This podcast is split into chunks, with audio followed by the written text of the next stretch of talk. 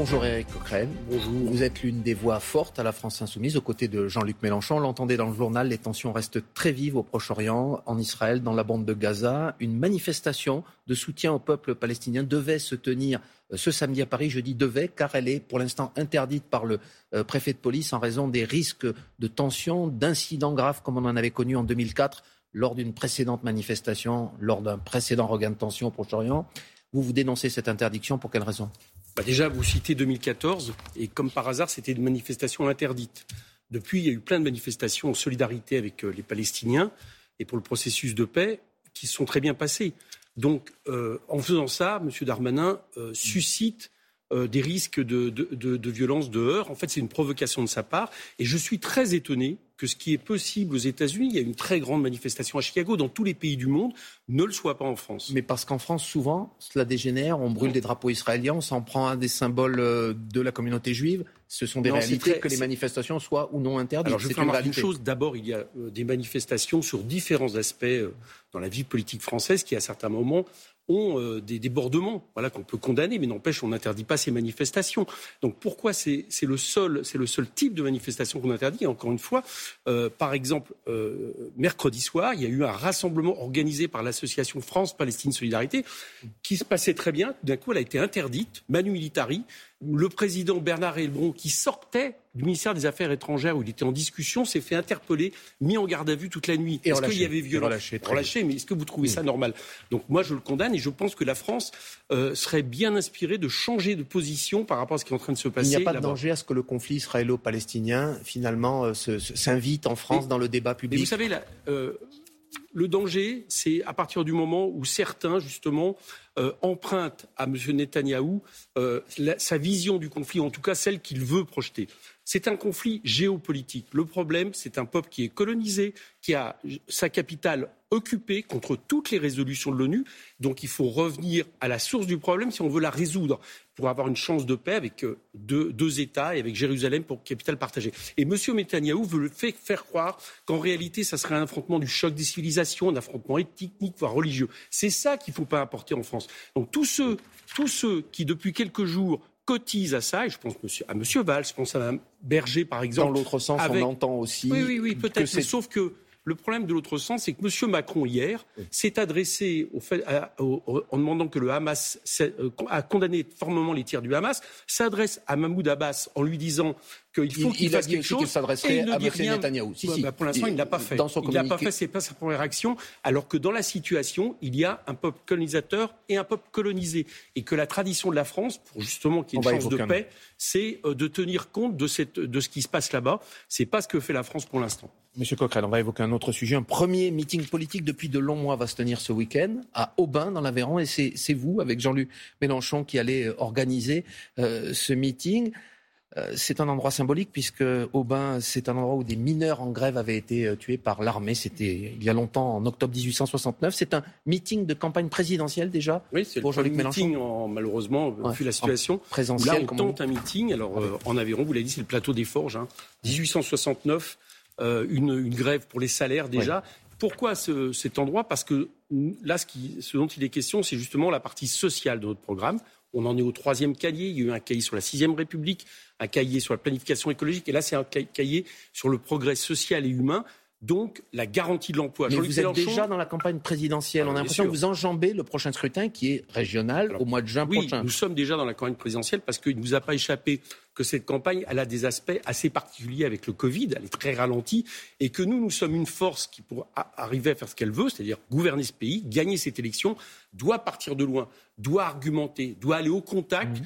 Euh, de ceux qui euh, sont ses électeurs, c'est-à-dire le peuple, les classes populaires, les classes sociales euh, qui font la richesse de ce pays. Et là, justement, c'est ce dont il va être question. Jean-Luc Mélenchon, c'est le, le, le, le, c'est le candidat, pardon, excusez-moi, du plein emploi. C'est le candidat qui justement réagit par rapport à ce que nous Alors vivons. on va parler du programme de Jean-Luc Mélenchon. Juste un mot quand même. Ça veut dire qu'aujourd'hui, j'y reviens, le, scrutin des régionales, auquel finalement on a l'impression que vous, vous êtes peu candidats, il y a peu d'espoir de conquête, que ce soit de région ou de département. Vous, vous, vous faites l'impasse. Il y a peu d'accord aussi avec les autres partis de gauche. On ne fait pas l'impasse, justement. Nous, on a dit, par rapport à ces régionales, euh, beaucoup nous parlent d'unité, beaucoup nous parlent de rassemblement. sur ces régionales, on a constaté qu'on n'a pas les mêmes désaccords avec d'autres forces. Je pense notamment à Europe Écologie qu'au niveau national. Il n'y a pas la question de la sixième République, c'est pas là où ça se joue. Il n'y a pas la question de rupture avec les traités européens. Il n'y a pas la question de la planification écologique, etc. Donc, on peut faire des accords pour les régions. Et donc, on a dit qu'on était disponible. On a même favorisé un accord de tout le monde dans les Hauts-de-France. Et le retour qu'on nous fait en PACA, c'est qu'Europe Écologie nous exclut d'un accord euh, rassemblant toutes les forces progressistes, alors même qu'en PACA, on sait qu'il y a un risque RN et, d'élimination justement de ces forces. Donc on est un peu étonné. De à la fois cette situation assez sectaire et irresponsable. Alors, vous dites que les écologistes sont sectaires. Jean-Luc Mélenchon, il va même plus loin. Il parle de, faux jetons, de menteurs, d'hypocrites. Est-ce que dans ces conditions, des mots aussi forts, ça peut être de bon augure pour imaginer un candidat bah, commun de la gauche dans un an? On aimerait bien que ça l'air mu. Alors d'abord, c'est pas tous les écologistes, on est écologistes et, c'est pas toute Europe écologie. Il y en a certains qui euh, sont très inquiets aussi de cette situation. Il n'a pas fait de différence hein, quand il les a traités de faux jetons. Non, on parle de ceux qui nous parlent d'unité à longueur de temps et qui, d'un autre côté, euh, font en sorte d'exclure une force comme euh, France Insoumise dans la région PACA. Ça, si, si, vous appelez ça autrement que de l'hypocrisie, je ne sais pas comment on peut appeler ça. Alors, donc, Mais est-ce que ça ne crée pas un climat Même Eric Piolle, qui est le maire de Grenoble et qui est plutôt proche de vous, dit qu'il faut peut-être garder son sang-froid en parlant de ces propos de Jean-Luc Mélenchon sous sang-froid, ça ne peut pas être d'accepter des, accords unitaires quand on est tête de liste et que nous avons favorisé dans plein d'endroits. Nous l'avons fait quand même, même si nous n'avons pas eu de retour. Et puis d'un autre côté, dans une région comme PACA, euh, exclure France Insoumise comme ça d'un accord, c'est irresponsable. Donc nous, ça nous met en colère parce que moi, j'aime pas trop les comédies, si vous voulez. On a une réunion, par exemple, le 24 mai, soi-disant, euh, qui réunit à nouveau euh, la gauche, les écologistes, pour débattre des programmes, pour mobiliser ensemble. Qu'est-ce qu'on apprend J'apprends cette date. J'apprends cette date par la presse. Je ne sais même pas si on est invité. Je ne sais même pas quel est le contenu. Je ne sais même pas quel est le périmètre. Je trouve que ça ressemble à une mauvaise comédie. Vous avez évoqué la, question de PACA, la région Provence-Alpes-Côte d'Azur. On a appris hier euh, que Sophie Cluzel, euh, qui devait éventuellement porter les couleurs de LREM, finalement n'ira pas, euh, se range non pas derrière Muselier, mais le soutien, Renaud Muselier.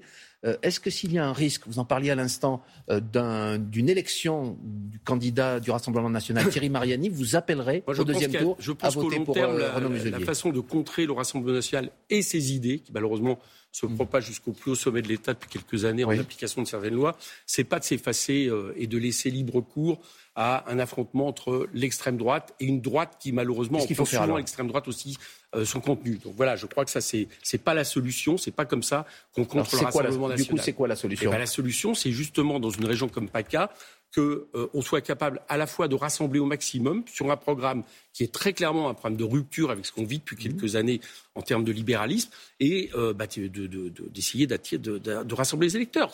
Mais si le choix se joue... mais attendez que la bataille n'est pas menée. Mmh. Et la bataille, elle est malheureusement mal emmanchée, justement euh, du fait de ce sectarisme vis-à-vis de nous. Une toute dernière question, réponse rapide s'il vous plaît. Le 19 mai va commencer la, phase de déconfinement. Vous êtes prononcé contre le pass sanitaire. Qui... Pass sanitaire et couvre-feu. Alors, le pass sanitaire, je rappelle rapidement que ça permettra d'aller dans les festivals, enfin, selon le vœu du gouvernement, dans les grands rassemblements. Vous vous dites non, il ne le faut pas. Qu'est-ce que vous proposez à la place? À ah, Nous, c'est simple. On propose depuis longtemps une alternative au confinement. Le, le, fait d'avoir une société en roulement, par exemple, demi-classe dans les, dans les écoles, on l'a fait tout le temps. Le fait d'avoir des conditions d'isolement non contraintes, mais proposées aux gens qui sont contaminés, c'est pas ce qu'on fait. Le fait de faire un grand plan d'urgence pour les hôpitaux, le vaccin en licence libre et euh, une politique qui soit plus celle de la coercition et de l'atteinte aux libertés, qui en plus n'est pas efficace au niveau sanitaire. Merci Eric Coquerel pour ces précisions. Je rappelle donc que vous êtes député de la France Insoumise, de la Seine-Saint-Denis. Bonne journée